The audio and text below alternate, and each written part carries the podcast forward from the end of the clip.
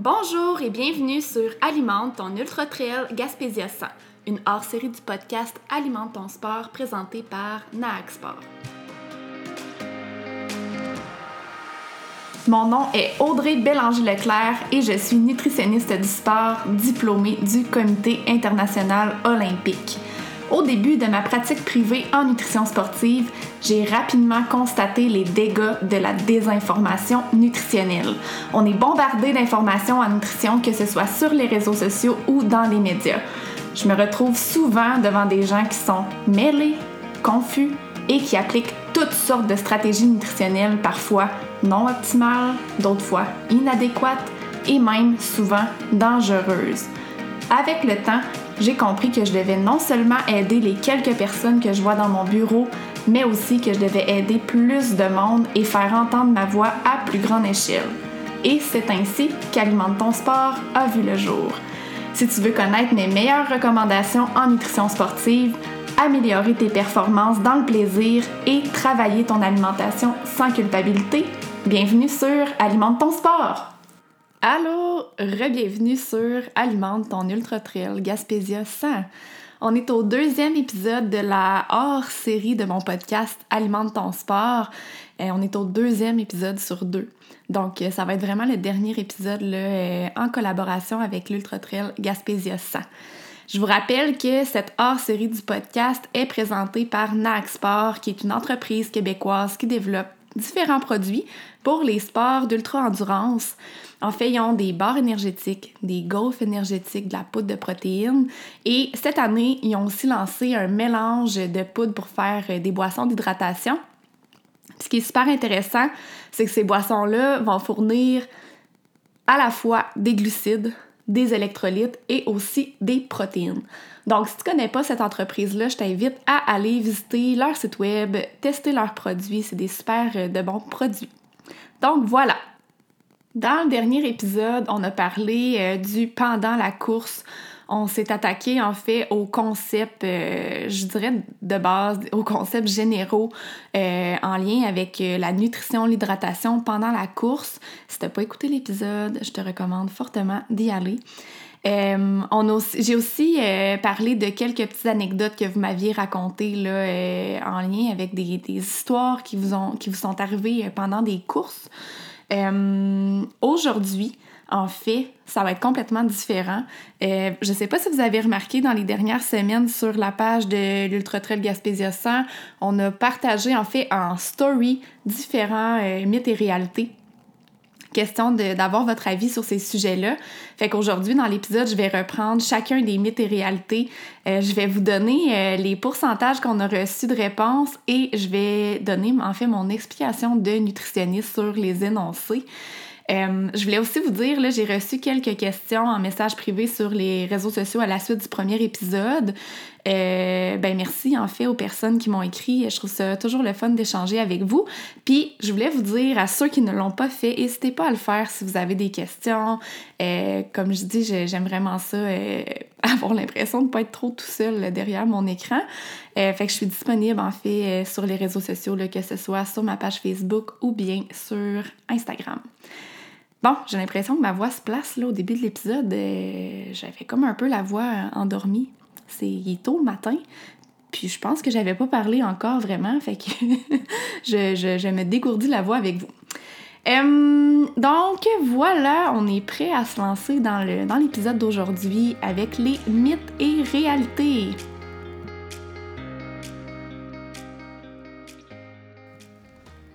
Premier énoncé. Il y a des avantages à pratiquer notre corps à utiliser les lipides comme source d'énergie. 15% d'entre vous ont répondu que c'est un mythe, alors que 85% d'entre vous ont répondu que c'est une réalité. La réponse, c'est réalité. Euh, encore une fois, je te le répète, si t'as pas écouté l'épisode 25, je te recommande de faire pause maintenant et d'aller l'écouter parce que les explications que je vais donner euh, tout de suite sont en lien directement avec euh, ce que j'ai abordé dans l'épisode 25.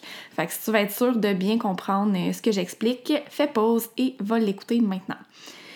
vous vous souvenez, pour ceux qui l'ont écouté, dans l'épisode 25, on a parlé des différentes sources d'énergie de notre corps pendant une course.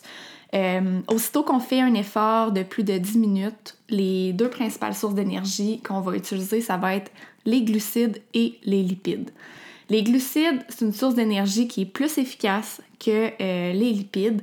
Euh, c'est dans le fond cette source d'énergie-là qui va nous permettre de maintenir une intensité plus élevée.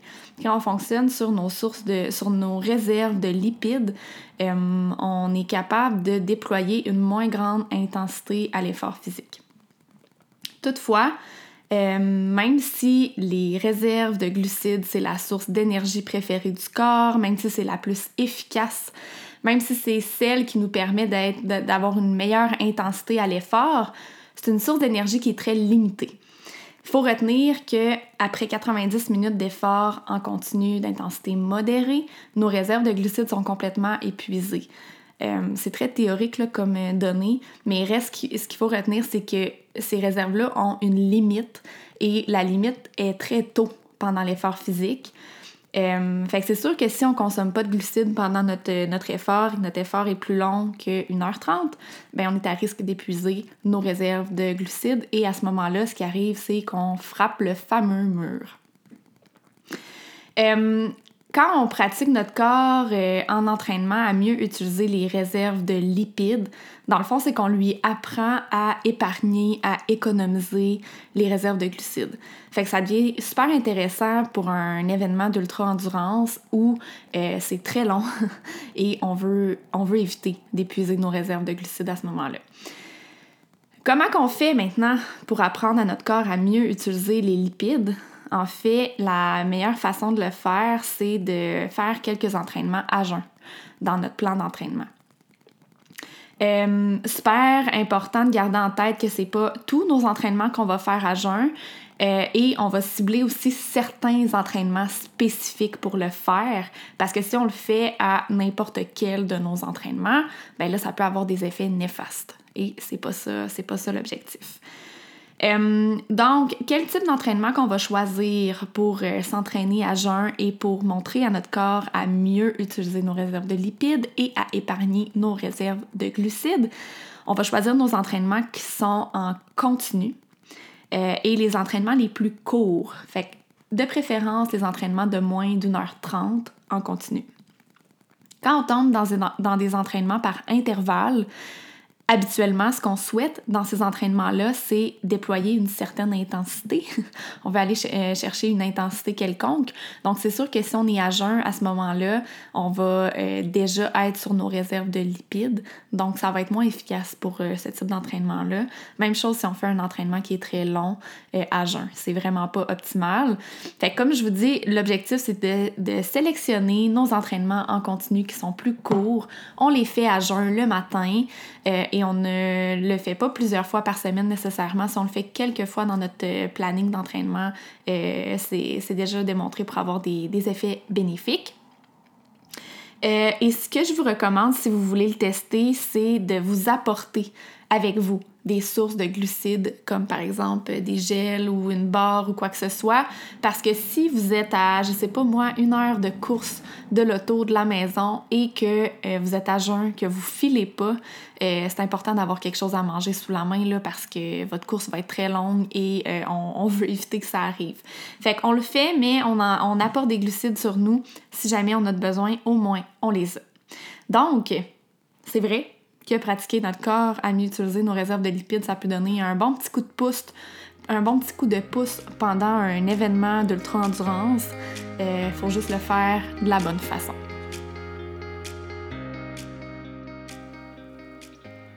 Énoncé numéro 2. Il est impossible de consommer trop de glucides pendant une course. 54% euh, d'entre vous m'avaient répondu que c'est un mythe. Euh, et 46% que c'est une réalité. Donc, c'était pas mal moitié-moitié pour celui-là. Euh, c'est un mythe, en fait. Fait que les 54% euh, des gens qui m'ont répondu mythe, vous aviez raison. en fait, c'est possible de consommer trop de glucides pendant une course. Si tu as bien, bien écouté l'épisode 25, dans le fond, tu as compris que on a des recommandations euh, en termes de glucides et que si on dépasse ces recommandations-là, ben, on est à risque de consommer trop de glucides. Puis à ce moment-là, ça peut faire euh, des beaux petits troubles digestifs hein, euh, qu'on voit quand même assez fréquemment en course en sentier. On veut le plus possible diminuer le risque que ça arrive. Fait qu'en regardant un petit peu les glucides qu'on consomme, ça peut être une bonne stratégie pour, pour diminuer les risques de troubles digestifs. Il faut comprendre que dans les aliments, que ce soit des aliments ou des suppléments qu'on consomme euh, sur le parcours, ben, il existe différents types de glucides. Euh, par exemple, je vais vous donner deux exemples concrets, euh, puis vous allez pouvoir le remarquer aussi si vous regardez soit la liste d'ingrédients des suppléments de glucides que vous prenez, genre les gels, les jujubes, boissons pour sportifs, ou le tableau de la valeur nutritive. Aussi, parfois, vous allez pouvoir voir le mot glucose et le mot fructose. En fait, ces deux molécules-là, ces deux types de glucides euh, qui ne sont pas absorbés de la même façon dans l'intestin. Le fructose va entraîner, il va emprunter, excusez-moi, un chemin qui est différent que le glucose. Si je vous parle du fructose, c'est qu'il faut faire attention euh, avec euh, cette molécule-là parce que si on dépasse plus de 30 grammes par heure, on risque de saturer le petit chemin que la molécule emprunte au niveau de l'intestin pour être absorbée. Si le petit chemin est saturé, le fructose va s'accumuler dans l'intestin et ça, le corps, il aime pas ça. Ce qu'il va faire quand ça arrive, si le fructose s'accumule parce que le petit chemin est saturé parce qu'on a trop consommé de fructose, ça va faire un appel d'eau. Fait c'est comme s'il va y avoir de l'eau qui va entrer dans notre intestin pour aller diluer le fructose qui est dans l'intestin. Et ben cette eau-là doit ressortir nécessairement. Fait que souvent, ce que ça va faire, c'est maux de ventre, ballonnement et la diarrhée du coureur. Fait que c'est super important euh, quand on fait notre plan de nutrition de porter une attention particulière aux différentes sources de fructose qu'on consomme pour s'assurer de ne pas dépasser le 30 grammes par heure. Euh, dans le fond, il, est possible de, c'est possible de voir qu'est-ce qui contient du fructose, comme je disais tout à l'heure, en regardant la liste d'ingrédients, le tableau de la valeur nutritive euh, des, suppléments qu'on prend. Si jamais on n'est pas sûr, la meilleure façon de se faire un bon plan de match de nutrition, c'est de faire appel à un professionnel qui est à l'aise avec, euh, avec ce type de course. Euh, là, j'ai parlé du fructose, mais l'autre chose à garder en tête aussi, si notre consommation totale de glucides, peu importe c'est quoi le type de glucides qu'on consomme, si ça dépasse 90 grammes par heure, là, on est encore une fois euh, à risque d'en consommer trop, puis d'avoir les mêmes problèmes digestifs que j'ai dit tout à l'heure. Fait que, il faut porter une attention particulière au fructose spécifiquement, mais à la quantité de glucides totale aussi qu'on consomme. Voilà, pour euh, ce deuxième mythe et réalité, on passe au troisième. Il est possible de trop boire pendant une course. 14% d'entre vous m'avaient dit mythe et 86% réalité. Je sais pas si c'est parce que vous aviez écouté euh, l'épisode 25, mais vous aviez raison, c'est une réalité. Euh, dans le fond, dans l'épisode 25, j'avais mis un petit point qui disait c'est important de boire juste assez. Parce que pas assez boire, c'est pas bon, mais boire trop, c'est pas mieux. La recommandation, encore une fois, qui est très générale, euh, c'est de boire environ 450 à 750 ml par heure d'effort. Puis une bonne stratégie en termes d'hydratation, c'est de boire vraiment des petites quantités de liquide plus souvent au lieu de prendre des grandes quantités en une seule fois. Si on cale et qu'on prend des plus grandes quantités en une seule fois, ben encore une fois, on est à risque d'avoir des, des, troubles digestifs. Fait qu'on vise environ 150 à 250 ml chaque 15-20 minutes. Ça peut être une belle stratégie. Si jamais vous avez une montre en course et que cette montre-là vous permet de mettre des petits rappels d'hydratation ou des, une petite sonnerie, une petite vibration ou quoi que ce soit, ben, je vous recommande de le faire parce que c'est facile d'oublier de boire pendant une course. Puis si on oublie, ben, on est à risque de boire pas assez à ce moment-là. Il faut garder en tête que je viens de vous dire des chiffres, encore une fois, qui sont très théoriques. Euh, la réalité, c'est que les besoins de chacun sont différents. Fait il faut absolument se développer une stratégie d'hydratation qui est personnalisée. Puis une fois qu'on se connaît bien, une fois qu'on connaît bien notre stratégie d'hydratation, on est en mesure de l'adapter d'une course à l'autre, d'un entraînement à l'autre, en fonction de la température et de d'autres, euh, facteurs. Euh, je vous rappelle aussi que quand on boit trop, Là, le, mythe et réalité, c'était c'est possible de trop boire, puis c'était réalité. Fait que juste pour vous réexpliquer rapidement, qu'est-ce qui se passe quand on boit trop? C'est comme si notre sang devient dilué. Lorsque le sang est dilué, le, corps a l'impression de manquer d'électrolytes. Donc, ça s'appelle l'hyponatrémie. L'hyponatrémie, ça peut être euh, très dangereux, fait qu'on veut éviter de se rendre là. Euh, quand on boit trop et que le sang devient dilué, c'est comme s'il y a trop de liquide en comparaison avec la quantité d'électrolytes. Si je prends un verre d'eau que je remplis euh, à la moitié avec de l'eau, que je mets beaucoup de sel dedans, vous comprenez qu'il est concentré à ce moment-là, mais si je remplis le restant du verre d'eau, ça devient dilué. le sel devient dilué. c'est la même chose qui se passe dans notre sang. Si on boit trop, c'est comme si on avait trop rempli notre verre d'eau.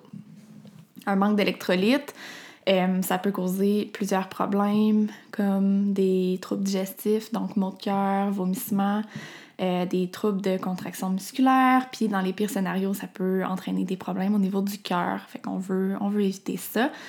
Euh, c'est pour ça que j'expliquais dans l'épisode 25 qu'il faut boire juste assez. Il faut pas manquer de liquide il faut pas boire trop non plus.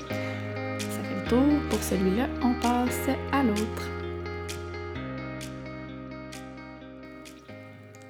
La valeur nutritive d'une boisson pour sportifs de marque populaire et d'une boisson d'électrolyte est équivalente. 73% d'entre vous m'avez dit mythe et 27% réalité. C'est effectivement un mythe. J'ai décidé de faire ce mythe et réalité-là parce que j'ai beaucoup de clients dans mon bureau en consultation qui me disent boire une boisson d'électrolyte en pensant que ça va leur fournir de l'énergie. Fait qu'ils me disent, mettons, comme source d'énergie, moi je prends une boisson d'électrolyte, euh, que ce soit, il existe, différentes euh, marques, là, mais j'ai en tête euh, rapidement les capsules d'électrolyte non. Il y a aussi des capsules d'électrolyte Exact Nutrition. Il y en existe d'autres, c'est les premiers qui me viennent en tête. Mais en fait, c'est un mythe. Fait que on ne peut pas consommer une boisson d'électrolyte comme on consommerait une boisson pour sportifs de marque populaire. La grosse différence entre les deux, c'est la teneur en glucides en fait. Euh, une boisson pour sportifs euh, régulière, ça contient des glucides, alors que généralement les boissons d'électrolyte en contiennent peu ou pas. Euh, ce qui veut dire qu'une boisson pour sportifs, c'est une source d'énergie, alors qu'une boisson d'électrolyte, ça n'en est pas une. Tantôt, j'ai nommé des marques de produits euh, d'électrolytes. Il existe des marques de boissons qui vont contenir à la fois des glucides et des électrolytes. Donc, qui vont combiner les deux. Ça, ça devient super intéressant euh, en ultra-endurance. Euh, je pense, entre autres, à la, les aux produits euh, Spark Nutrition, qui seront disponibles d'ailleurs sur le parcours de l'UTG 100.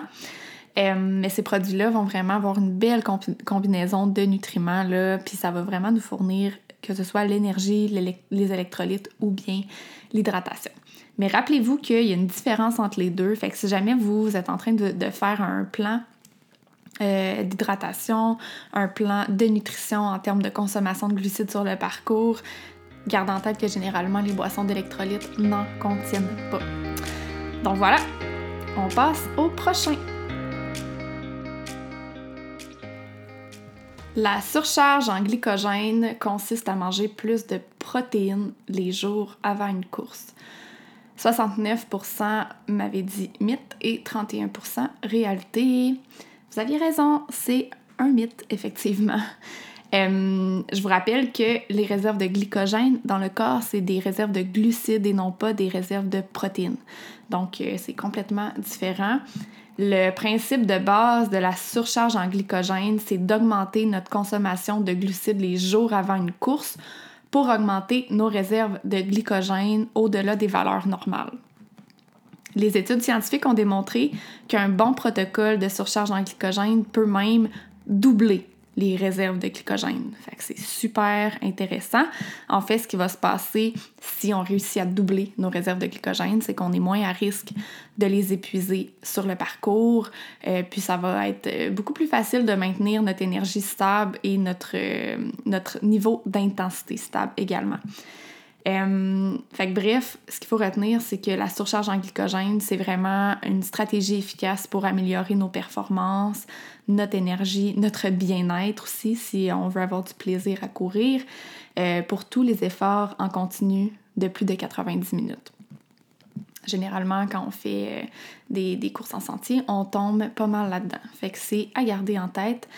donc, c'était bel et bien un mythe la surcharge en glycogène consiste à manger plus de glucides les jours avant une course et non pas plus de protéines. Encore une fois, dans le thème de la surcharge en glycogène, il faut augmenter les glucides dans notre alimentation 7 jours avant notre course pour faire une bonne surcharge en glycogène. 42% des gens m'ont répondu mythe et 58% réalité c'est encore une fois quand même assez euh, serré pour ce mythe et réalité-là. Et en fait, c'était une petite pogne ici. Euh, c'est bel et bien un mythe. Sept jours pour une surcharge en glycogène, c'est long. On vise de faire une surcharge les 3 à 4 jours avant notre course. Il n'y a pas d'avantage à faire une surcharge qui est plus longue que ça. Là. Fait qu'un 7 jours, une semaine, euh, je pense pas que ça a nécessairement des effets néfastes, là, mais vous allez trouver ça long, je crois. Euh, c'est quand même tout qu'un défi là, de faire un bon protocole de surcharge en glycogène les jours avant la course. Fait que si on essaie de le faire 7 jours, le risque c'est qu'on arrive justement comme la 3 4e journée, qu'on soit un petit peu tanné de manger un menu qui est très riche en glucides et qu'on soit incapable de le respecter. Puis là, notre, notre surcharge des 3 à 4 jours avant la, course où ça devrait être le plus optimal possible, bien, ça l'est pas. Tandis qu'on parle de surcharge en glycogène, j'en avais pas parlé dans le premier épisode, euh, j'ai envie de vous partager les principes généraux d'une bonne surcharge. Euh, vous allez voir, c'est très généraux, mais quand même, ça va vous donner un beau petit portrait de c'est quoi une surcharge en glycogène.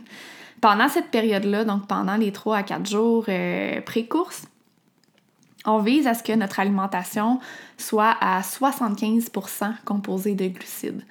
C'est quand on regarde notre, notre alimentation globalement euh, à la fin de la journée, 75% euh, de ce qu'on a consommé devrait être des glucides. Je vous rappelle que les sources de glucides dans l'alimentation, c'est euh, les produits céréaliers, les, la grande famille des fruits et toutes les sources de sucre, sucre, genre euh, sucre blanc, cassonade, euh, miel, sirop d'érable, et etc. Euh, dans le fond, il y a aussi des produits laitiers qui vont contenir un peu de glucides. Donc ça, c'est les grandes familles de glucides. Donc, 75% de notre alimentation devrait être composée de ces aliments-là. Pendant ces journées-là, on vise à diviser notre assiette de la façon suivante. Trois quarts de notre assiette devrait être composée de produits céréaliers à chaque repas, puis le reste de protéines et de légumes. Vous allez voir que les protéines et les légumes prennent beaucoup moins de place dans notre alimentation ces journées-là. C'est normal, je vous dirais même qu'ils sont facultatifs. Si on est incapable de consommer les quantités de glucides recommandées, ben on vise à diminuer encore plus les protéines et les légumes. C'est pas en ne consommant pas ces aliments-là quelques jours qu'on va se ramasser en carence. Euh, fait que c'est vraiment les glucides qu'on optimise. La stratégie, c'est aussi de répartir les apports dans la journée le plus possible. Fait qu'on tente de consommer un autre repas et d'ajouter des collations. Si on n'ajoute pas de collation, c'est difficile d'atteindre les, quantités de glucides souhaitées. Fait évidemment, les collations, encore une fois, on vise à aller vers quelque chose qui va être riche en glucides, comme par exemple euh, des galettes, ou encore, euh, une stratégie que j'aime bien utiliser, c'est euh, les muffins dans une tasse qu'on peut se faire euh, rapidement. Ces journées-là, on va aussi faire des choses qu'on ne recommande pas de faire habituellement, du genre boire du jus fréquemment, sucrer le café, boire du lait au chocolat, ajouter de la confiture un peu partout, ajouter du sucre un peu partout. fait que vraiment, chaque source de glucides qu'on peut aller chercher, on l'optimise.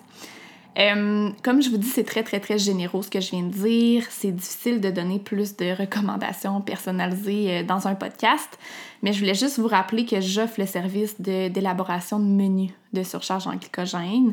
Fait que si tu sais pas trop comment t'y prendre, euh, je peux calculer pour toi les quantités de glucides exactes que tu as besoin de manger en fonction de ton poids. Euh, pour avoir vraiment une surcharge qui est optimale. Puis à la suite de ce calcul-là, je peux même te bâtir un menu qui va respecter premièrement tes goûts, super important, et les quantités de glucides à consommer. Fait que là, tu te retrouves avec un menu de 3-4 jours euh, qui est déjà fait pour toi, puis c'est beaucoup plus simple de cette façon-là.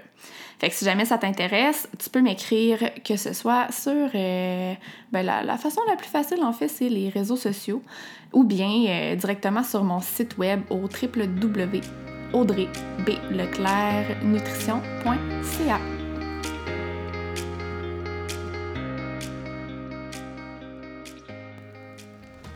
énoncé, je sais plus trop combien.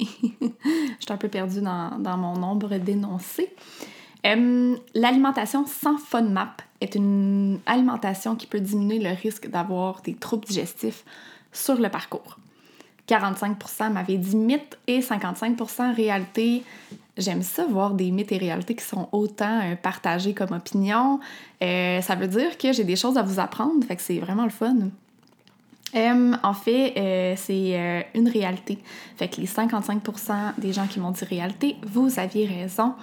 Juste pour vous expliquer rapidement, l'alimentation sans FODMAP, c'est une approche euh, qu'on va utiliser en nutrition pour aider les gens qui ont le syndrome de l'intestin irritable.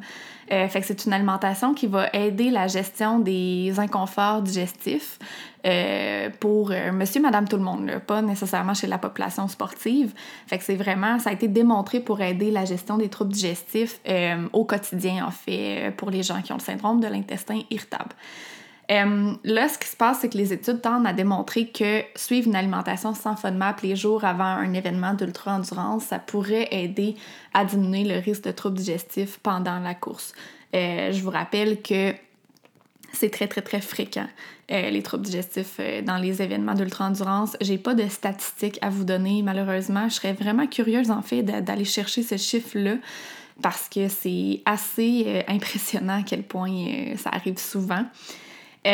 Donc, en gros, là, ce que les études démontrent, c'est que si on suit une alimentation sans FODMAP les jours avant la course, on aurait moins de chances de développer des troubles digestifs. Là, je vous parle de FODMAP depuis tantôt, puis vous devez vous dire qu'est-ce que c'est ça? Euh, les FODMAP, en fait, c'est un type de glucides à chaîne courte qui sont peu absorbés dans l'intestin. Euh, ils vont arriver au niveau du côlon, où est-ce qu'on a nos euh, petites bactéries intestinales qui sont des bonnes bactéries pour nous. mais quand ils arrivent au côlon avec nos bactéries, ils vont être fermentés par les bactéries. Et quand ils sont fermentés, euh, les bactéries vont produire des gaz. Ça, ça va créer des ballonnements, euh, des flatulences et des maux de ventre. Ça peut aller même jusqu'à de la diarrhée. Ça, c'est, quoi les FODMAP? Et chaque lettre du mot FODMAP veut dire quelque chose. Fait que chaque, lettre, c'est dans le fond un type de glucide différent. Euh, bon, F, ça veut dire fermentable. O, ça veut dire oligosaccharides et ça, ça regroupe deux types de glucides, les fructanes et les galactanes.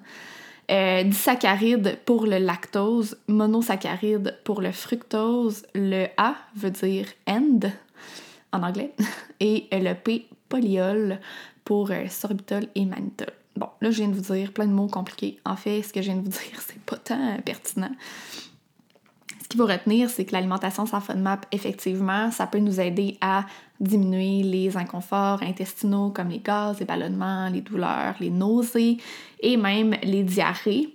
Euh, si tu es quelqu'un qui souffre, ben, premièrement, en dehors de l'entraînement, en dehors des courses de troubles digestifs, ben, je te recommande fortement d'aller consulter une nutritionniste pour en jaser. Euh, ça peut quand même améliorer ta qualité de vie, de mieux gérer tes euh, inconforts digestifs. Puis si tu as des, problèmes euh, en entraînement, mais ben, nécessairement, si tu règles le problème au quotidien, ça va t'aider aussi en entraînement. Fait que l'alimentation sans FODMAP, ça peut être une belle avenue si tu te reconnais là-dedans.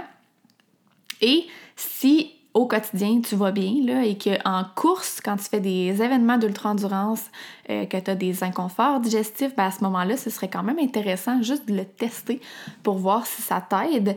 Euh, je vous dirais que c'est assez complexe à mettre en place, l'alimentation sans FODMAP, et c'est aussi vraiment restrictif. Fait que je te recommande fortement d'être accompagné par une nutritionniste pour le faire, pour s'assurer que tu comptes bien tes besoins. Parce que le risque, si on se lance là-dedans tout seul, c'est justement qu'on ne compte pas nos besoins et là, ça va nous amener d'autres problèmes.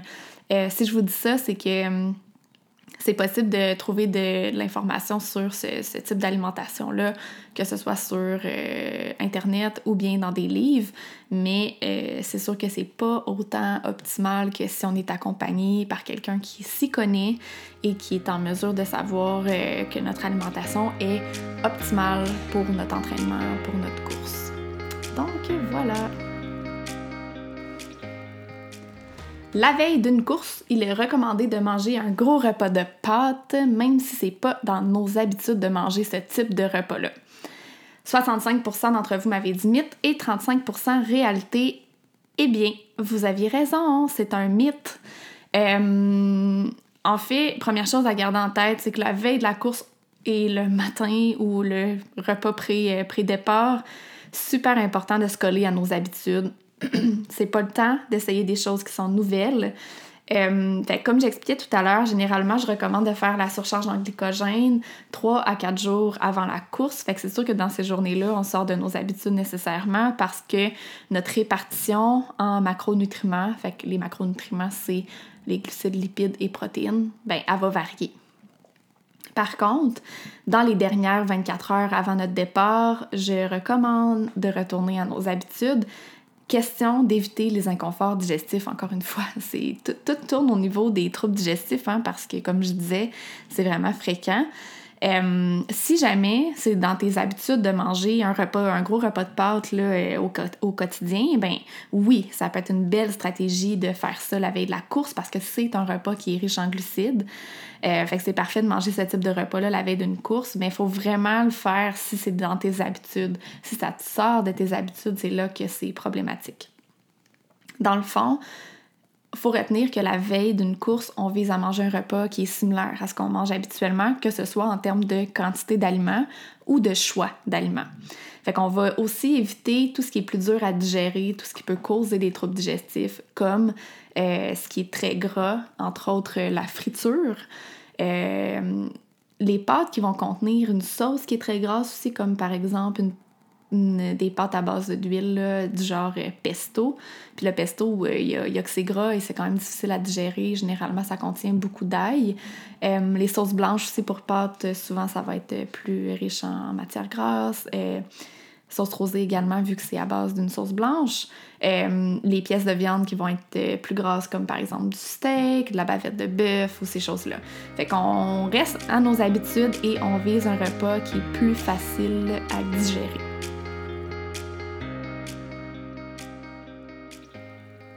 Les deux prochains mythes et réalités sont en lien avec le repas pré-départ, le repas pré-course. Donc le premier, c'est il est préférable de manger un repas complet une heure avant le départ d'une course. 65% d'entre vous m'avez dit mythe et 35% m'avaient dit réalité. Vous aviez raison, encore une fois, c'est un mythe, vous êtes pas mal bon.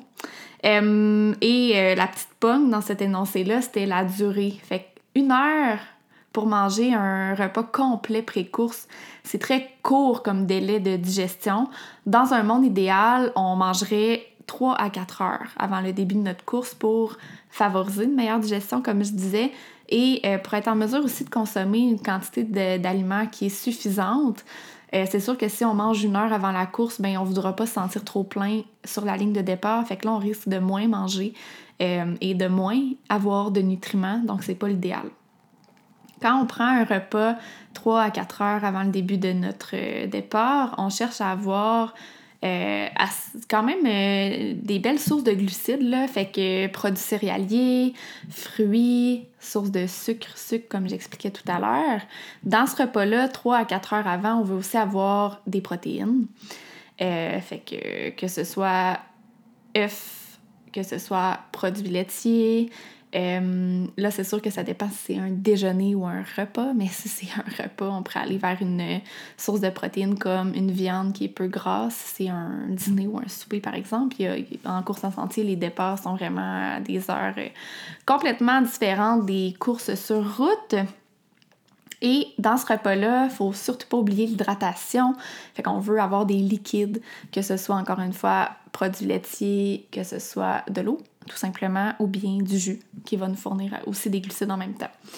Si on est incapable de manger quoi que ce soit 3 à 4 heures avant notre départ, euh, parce que ça rentre pas, ou si c'est impossible à cause de l'heure de notre départ, il y a des départs qui sont dans la nuit très, ou très tôt le matin, fait que là 3 à 4 heures avant, mais il faudrait se lever quand même euh, très de bonne heure, c'est pas tout le monde qui est en mesure de le faire.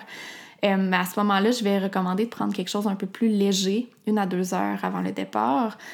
Quand on prend un, notre repas plus une à deux heures avant le départ, on cherche à avoir, encore une fois, des glucides fait que pas mal en même quantité que si on avait mangé notre repas 3 à 4 heures avant notre départ. Euh, la différence, c'est qu'on veut peu de protéines. J'ai pas dit pas, mais on en veut peu. Fait qu'il faut faire attention à la quantité de protéines qu'on va intégrer parce que, comme je disais, les protéines, euh, c'est un petit peu plus dur à digérer, c'est plus long à digérer, ça ralentit la digestion. Fait que si on a un repas qui est très très riche en protéines, une à deux heures avant notre départ, c'est pas l'idéal. Euh, et finalement, une à deux heures avant le départ, ce qu'on recherche aussi, c'est euh, des liquides pour optimiser notre état d'hydratation avant notre grand départ.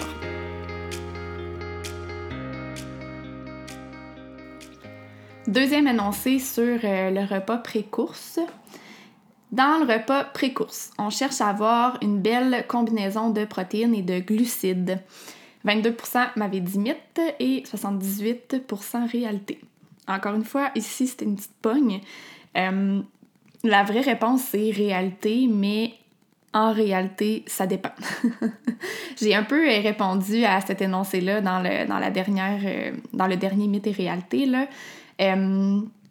C'est certain que si on prend notre repas 3 à 4 heures avant le départ, comme je disais tantôt, c'est important d'avoir une belle combinaison de glucides et de protéines.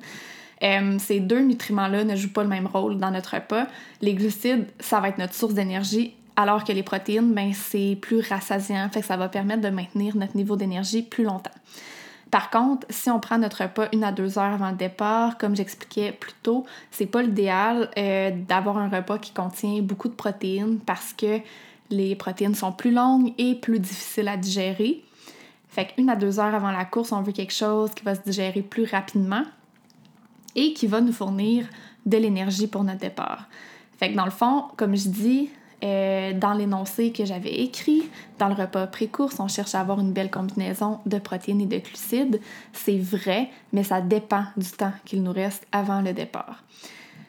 Si on a, je vous rappelle, j'ai nommé rapidement tantôt, mais si on a 3 à 4 heures avant notre départ, on veut avoir un ou des produits céréaliers dans notre repas. Euh, que ce soit du pain, des pâtes, euh, du riz, euh, avoine. Et avoine, je mets une petite parenthèse, c'est quand même riche en fibres. Il y a des gens qui tolèrent numéro un et que c'est genre incroyable, et d'autres personnes qui ça va leur donner des troubles digestifs. Fait qu'il faut faire attention. Euh, au niveau des produits céréaliers, il y a aussi les granolas qui vont entrer dans, cette catégorie-là. Il faut faire attention de choisir des granolas qui ne contiennent pas trop de noix, qui peuvent nous causer des inconforts digestifs.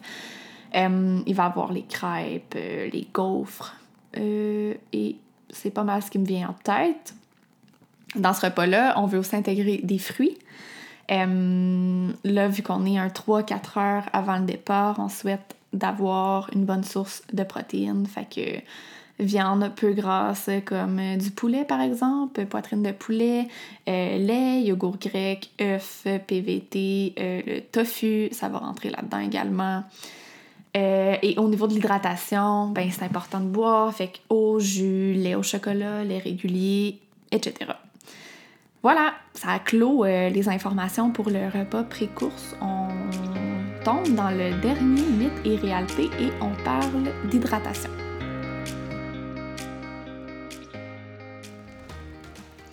Même si on prend le départ d'une course déshydratée, ce n'est pas grave. L'important est de bien s'hydrater sur le parcours. 78% d'entre vous m'avez dit mythe et 22% réalité. Vous aviez raison, c'est effectivement un mythe. Si on part déshydraté sur la ligne de départ, euh, c'est impossible de rattraper notre retard, c'est impossible de rattraper le manque pendant la course. Euh, c'est comme partir avec notre auto qui est à E au niveau de l'essence c'est euh, clairement, en faisant de la route, on va le vider encore plus, puis on va avoir de la difficulté à le remplir. C'est un petit peu le même principe. Donc, si notre état d'hydratation sur la ligne de départ euh, est euh, très bas, quasi en déshydratation, mais à ce moment-là, on est vraiment, vraiment à risque de se déshydrater pendant la course, peu importe ce qu'on prend sur le parcours. C'est impossible de rattraper ce, ce retard-là. pendant une course en sentier, on, est déshydraté nécessairement un petit peu. C'est sûr que chaque personne va avoir un taux de déshydratation qui va varier, mais il reste que c'est sûr, sûr, sûr qu'on se déshydrate. L'objectif, c'est de se déshydrater le moins possible pour avoir le moins possible d'effets néfastes de cette déshydratation-là. Mais généralement, on se déshydrate pendant une course en sentier, à moins qu'on boive trop. Ça, comme je l'expliquais plus tôt, c'est à éviter. Euh, bref, ce qu'il faut retenir, c'est que super important d'arriver sur la ligne de départ avec un état d'hydratation optimal parce que nécessairement pendant la course, on va se déshydrater. Fait que si on est déjà déshydraté au départ, très difficile de rattraper euh, ce retard-là. Et une légère déshydratation pendant une course, c'est normal. C'est rare que euh, ce qui rentre et ce qui sort est pas mal nul, mais il reste qu'une déshydratation, ça peut affecter notre capacité physique, ça peut affecter nos réflexes, notre coordination. On veut pas ça pendant une course en sentier. Et quand la déshydratation est encore plus importante que ça, ben là, ça peut avoir des effets très importants et néfastes sur notre santé. Voilà pour le dernier euh, mythe et réalité. Ça fait le tour pour aujourd'hui. J'espère que vous avez aimé euh, cette formule-là, euh, mythe et réalité. En fait, c'était la première fois que je faisais ça sur le podcast. Et j'ai trouvé que, ben, premièrement, c'est fun parce que de mon côté, j'ai l'impression d'avoir une certaine interaction avec vous. Euh, fait que bref, dites-moi sur les réseaux sociaux, venez m'écrire pour me dire si vous avez aimé cette formule-là. Si c'est le cas, ben, je ferai d'autres épisodes de, ce type-là dans le futur. Peut-être que je pourrais cibler un sujet et euh, ben, l'approfondir avec des mythes et réalités de cette façon-là que je pourrais partager sur euh, mes réseaux sociaux là, à l'avance. Euh, j'espère aussi que pour ceux qui participent à l'Ultra Trail Gaspésia 100 dans hmm, deux, trois semaines. C'est très, très, très bientôt. J'essaie de faire le calcul à partir du moment où je vais publier l'épisode. Euh, ben, si jamais vous participez, ben, j'espère que les épisodes vous ont aidé à vous préparer un peu mieux. J'espère que les épisodes vous ont appris des choses. Euh, je vous souhaite une belle course. Je vous souhaite d'avoir du fun. Euh, j'ai jamais participé à cette course-là pour être déjà allée en Gaspésie. je sais que les paysages sont incroyables et je suis persuadée que les parcours de course nous permettent justement d'être émerveillé devant ces beaux paysages-là. Euh, si jamais vous avez des questions en lien avec votre préparation, en lien avec euh, les ravitaux de la course, quoi que ce soit, n'hésitez pas à m'écrire, je suis disponible et je vais être là physiquement cette année. Donc, euh, si jamais vous me voyez la binette, vous pouvez venir me voir aussi. Euh, pour m'aider, là, je suis en train justement de finaliser l'organisation des ravitaux. Pour m'aider avec ça, j'ai créé un sondage euh, pour connaître un petit peu vos besoins, ce que vous recherchez dans les ravitaux pour avoir vos idées. Euh, je vais mettre le sondage disponible dans les notes de l'épisode. Donc, vous avez juste à descendre en bas et le lien va être là. C'est un sondage qui prend quelques minutes à remplir. Il y a quelques questions. fait bref, si tu participes à l'Ultra Trail Gaspésia 100 cette année, euh, va remplir le sondage, ça va m'aider et ça va t'aider toi aussi à avoir des ravitaux qui répondent à tes besoins. Euh, merci encore d'avoir été présent, de m'avoir accompagné dans cette hors-série du podcast. Euh, si c'est pas fait encore, abonne-toi au podcast pour être sûr de rien manquer par la suite. Je te souhaite une belle journée, je vous souhaite une belle course au à l'Ultra Trail Gaspésia 100 et on se dit à la prochaine! J'espère vraiment que tu as apprécié l'épisode d'aujourd'hui. Si tu entends ce que je suis en train de te dire, c'est que tu as écouté l'épisode jusqu'à la fin et ça, ça veut probablement dire que tu l'as aimé. Je t'invite donc à me laisser un commentaire sur Apple Podcast. C'est assez simple, il suffit de te rendre sur Balado, de t'abonner au podcast Alimente ton sport et ensuite tu descends jusqu'en bas dans la section commentaires et avis. Je t'invite à cliquer sur 5 étoiles et surtout laisse-moi un commentaire. Dis-moi qu'est-ce que tu as appris de nouveau avec le podcast et dis-moi pourquoi tu écoutes Alimente ton sport. C'est la meilleure façon de me supporter dans le podcast et de m'encourager à venir vous jaser le plus souvent possible ici. C'est surtout la meilleure façon de me donner une bonne visibilité.